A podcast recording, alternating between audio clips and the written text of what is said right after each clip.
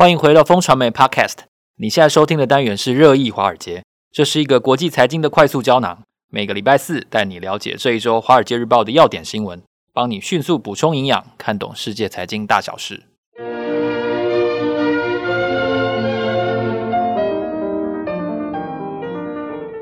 各位听众朋友，大家好，今天是二零二四年二月一日。我是今天的代班主持人 Ivory，在我身边的是风传媒财经顾问王之杰，之杰哥，大家好。今天要为大家导读的新闻有：第一则，一台最新智能科技的超跑会成为比亚迪制霸全球的秘密武器吗？第二则，中国富人的钱都润到日本了吗？大妈抢买日股 ETF，一周入手上千亿。第三则。科技女股神趁低大买特斯拉，一天进货近九亿股票，投资人应该跟进吗？第四则，微软正式取代苹果登全球市值第一，但只靠 AI 没有破口吗？第五则，我们会深聊，白宫终于放钱了，第一笔十亿美元的补助将挹注台积电的美国厂，但为什么大家反应没有很激烈呢？在我们进入新闻之前，大家如果对订阅《华尔街日报》有兴趣的话，现在有一个 Podcast 听众独家的季订优惠。想要知道更多讯息，欢迎点击我们的节目资讯栏了解详情。之杰哥，比亚迪一直以低价实惠的车款称霸全球市场，但现在它似乎也瞄准了潮车的市场吗？哎，对，其实这个潮车呢，其实是一个豪豪华车。这个我们的代班主持人 Ivory 呢，其实他他说他今天有点紧张，所以大家放轻松来听哈。这个他其实哈，它是一个豪车市场。那豪车呢，大家既然讲豪车，肯定是上百万以上嘛，对吧？哦，嗯。然后这个大家知道，比亚迪现在已经是电车全球 Number One 了嘛，哈。然后这个下一步要怎么做呢？哈，我们之前看比亚迪呢，其实大家都认为啊，它是平价车款。那可是，如果你要站稳这个全球第一的角色呢，你一定哦，在豪车上面，特别是性能车上面，一定要有斩获才行。所以，比亚迪下一步呢，可能就是啊，朝这个豪华车领域前进。那豪华车领域，它特别给它了一个这个特别的名称哦，它的这个啊豪华车的系列呢，哦，叫做什么呢？叫做仰望。它豪华车领域叫做仰望。大家看到它出现仰望的这个系列的车，就是豪华车。那豪华车多厉害呢？它其实最近呢推出一个大概售价十五万美元，十五万美元大概五百万台币不到哦。嗯，它外表非常像 Lamborghini 哦，，Lamborghini 就是蓝宝坚尼。蓝宝坚尼，我特别去帮大家查了一下，你要买一一台蓝宝坚尼要多少钱？以台湾来讲的话啊，最便宜最便宜的 Urus，它的修旅车。要一千三百万台币，可是呢，比亚迪只要五百万台币不到哦，所以说就算是豪车领域，其实比亚迪的性价比也是非常优的啊。那另外呢，它推出一款 SUV，这款 SUV 呢，可以这个如果大家有看到那个 demo 带的话，或是去年在东京车展大展这个身手的，就是这台 SUV，厉害的是什么？它可以三百六十度。旋转哦，三百六十度旋转，它像战车一样，你就可以原地打转。虽然它是轮车哦，很厉害。这样停车还蛮方便的。对，另外呢，它还可以漂浮在水面上，嗯、也就是说，它的排气管往上的哦。这个其实是对标，比如 Defender 啊，或是这个呃宾士的 G 系列，我觉得这个是非常厉害。我觉得这两个哈、哦，我有去看过它的影音哦，这个中国的这个车评的测试，两个都还其实还都蛮厉害的。我觉得。这个豪华车款呢，如果比亚迪真的有突破的话，我觉得它跟当然是特斯拉的这个啊距离又近了一步。那特别是比亚迪，呃，大家知道比亚迪下一步除了做豪车以外，它其实出口市场也是非常重要的。然后在泰国啊，哦，在其他的这个我们所谓的啊开发中国家，其实都有在布局巴西啊。那如果说比亚迪能够在这上面突破的话，我相信哦，它特斯拉会越来越紧张哦。这个 Musk 在这一次的法说会，上周法说会已经说了哦，中国车如果啊没有关税壁垒的话，它会是全球 Number One 哦，会是 Tesla 重要的对手。那现在比亚迪其实已经往这个方向前进，我觉得 Tesla 或 Musk 一定要这个小心应对才行。比亚迪真的是一个非常厉害的对手。好，那讲到中国的话，就是中国股市现在看起来状况不是很好。那中国富人的钱听说都已经润到日本了。对，那大妈的采购能力好像从精品转移到了日本的 ETF。欸、对，那这个一点都没错。对，那请之前哥跟我们分享一下，他们到底多会买？对，这个是我们看到的一个数据哈，《华尔街日报》这个报道的一个数据，就是说他们呢，在这个。一月份的某一周啊，他们这个中国大妈，我们讲大妈其实是一个称号啦，就是中国有钱人，就像呃我们讲日本的话，那时候日本这个极盛时期的话，有渡边太太一样哈，这是一个称号，大家不要觉得一定是大妈。那大妈表示她这个有余钱啊，可以往外投资。那在一月的某一个礼拜呢，他们就花了大概三十三亿美元投资在哪里？投资在。日本的 ETF 四支的 ETF，也就是说，它可能在中国股市有挂牌啊，就像你在台湾呢可以买到费城半导体的指数 ETF 一样哈，它也在这个中国挂牌有卖这个日本啊为标的的 ETF，这个一个礼拜流入就流入快一千亿这个台币的资金，我觉得这非常可观，而且你知道吗？它的 ETF 溢价跟它这个。啊，benchmark 也就是追踪的指数，它的溢价程度非常高。为什么会这样子？就是因为它 ETF 交投非常热络。然后我们知道，这个 ETF 它其实用套利的方式，然后去做这个现股跟 ETF 之间的套利。那可是它套利又来不及，比如说 ETF 卖太好，所以它要做套利交易呢，其实来不及，所以溢价就出来了。这个溢价出来呢，表示它的这个需求非常强，就是日股的 ETF 在中国挂牌的。那这些在中国股市可能因为中国大家知道中国股市现在非常差嘛，哈，连续四年都在下跌。那这些钱呢就会蔓延到日本股市去。那 ETF 当然就是一个非常非常好的这个标的。那大家都说中国现在最流行的字是润嘛，那。我们在全球化的这个世界里面，钱润的一定是比人快，所以中国也证明了这一点。那这个状况呢，会不会持续？就看中国的股市是不是能有起色。那这个呢，我们虽然看到现在有一些眉目哈，不过呢，真的要等到回升的状况呢，其实还有一段距离。可是，我们就看看二零二四年中国股市会不会是一个打底年？如果会打底年呢，也许。这个中国大妈跑到日本的速度就会减缓一点。嗯，那讲到就是低于市场预期的这件事情的话，特斯拉好像第四季的财报看起来也不是很漂亮。对，对，它的营收利润好像都低于预预期嘛，股价也下跌。嗯，那这个时候有一个人趁低大买了特斯拉。嗯，那这个你认为我们也应该要跟进吗？这人是谁？这就是木头阿姨嘛，Cathie Wood。她在这二零二二年的号称女股神呐、啊，不过二零二三年的时候就小红啊。不过呢，它还是一个市场很重要的指标哦。大家都知道，上个礼拜 Tesla 的这个啊财报的状况不太好哦，特别是它的这个营收没有达到分析师的预期哈，让它股价呢在盘后最近跌了大概十到十五个 percent 左右哈，这个是非常重的跌幅。那谁来捡便宜呢？哦，木头阿姨 Cathie Wood 现在就进来捡便宜的。那当然，大家都问说，哎，那我可不可以跟木头阿姨？她二零二三年都这么惨了，二零二二年下半年也不好。那未来我可以跟她做吗？哈，其实如果说以这个为标准的话呢，其实我们对木头阿姨对象还是要小心一点。哦，为什么呢？特别是我调她过去一年来的表现 n e s t a 可能大概涨了四十几趴。然后木头阿姨的 ART 的基金呢，它的旗舰基金呢，其实涨到二十趴不到。哦，我觉得它还是落后的科技的大盘。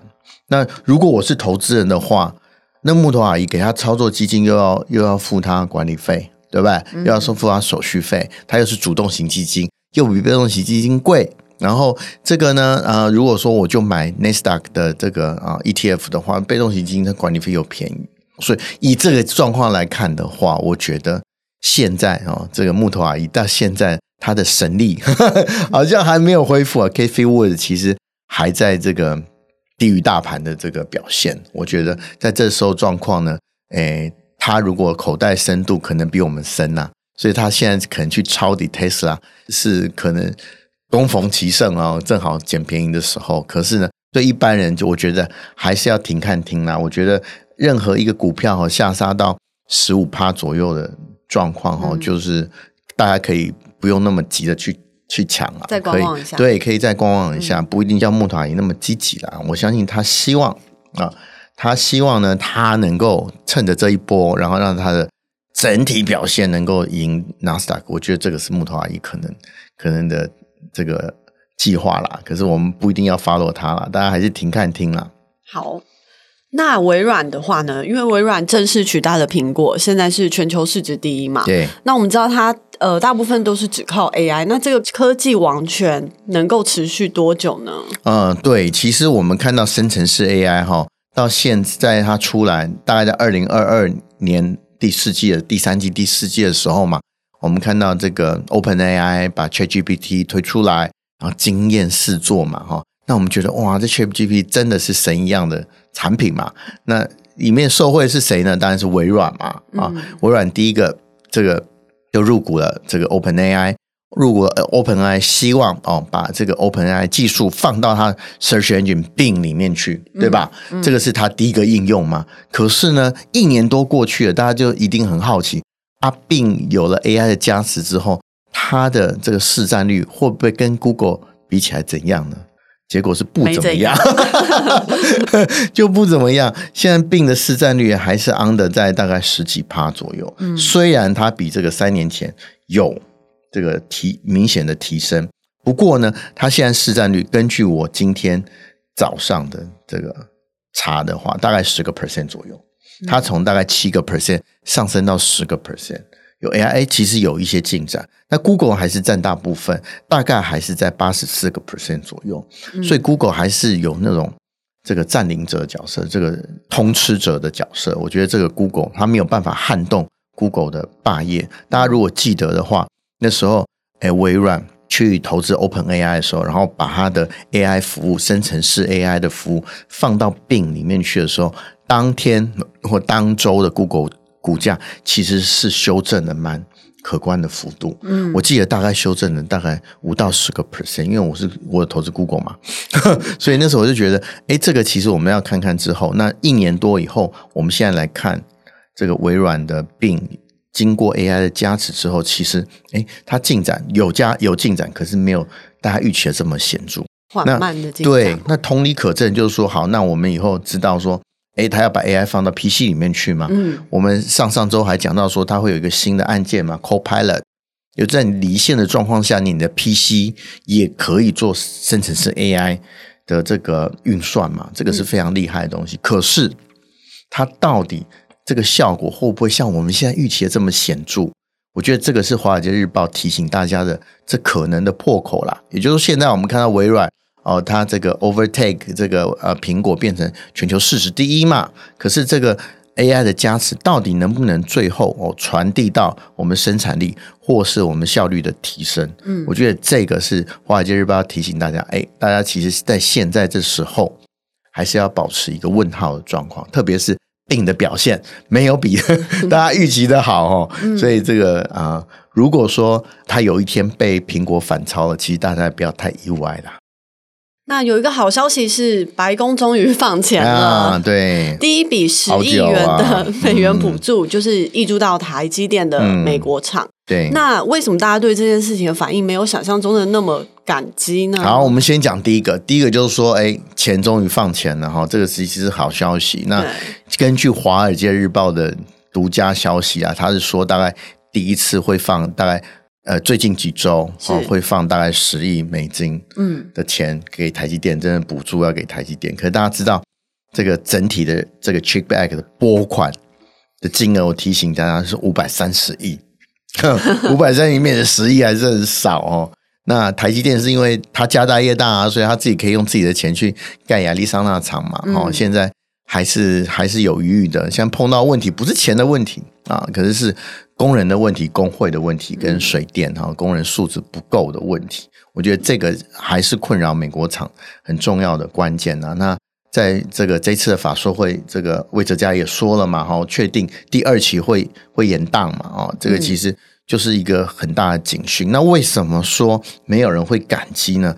因为根据《华尔街日报》的在去年十二月哦，哈，有一项民意调查说，现在呢，大概只有美国选民嘛，因为大家知道今年大选年，对，三成不到的选民看好拜登经济学而已。大家知道 Chip X 是拜登经济学核心中的核心啊，可是大家其实不买单啊，三成的选民不到三成选民认为这个拜登做得好。那大家也也在那边揣想说，哎，拜登会在这时候赶快把这个拨款拨到给台积电，或是 Intel，或是三星，是因为要赶快加紧他们盖厂的速度，让他能够在选举的时候，特别是亚利桑那，它是摇摆州，哎，上 上次拜登出现就是因为亚利桑那摇摆到蓝营去嘛，蓝营就是民主党嘛，那这次当然他怕呃摇摆到红营去，就是共和党去啊，那这样子。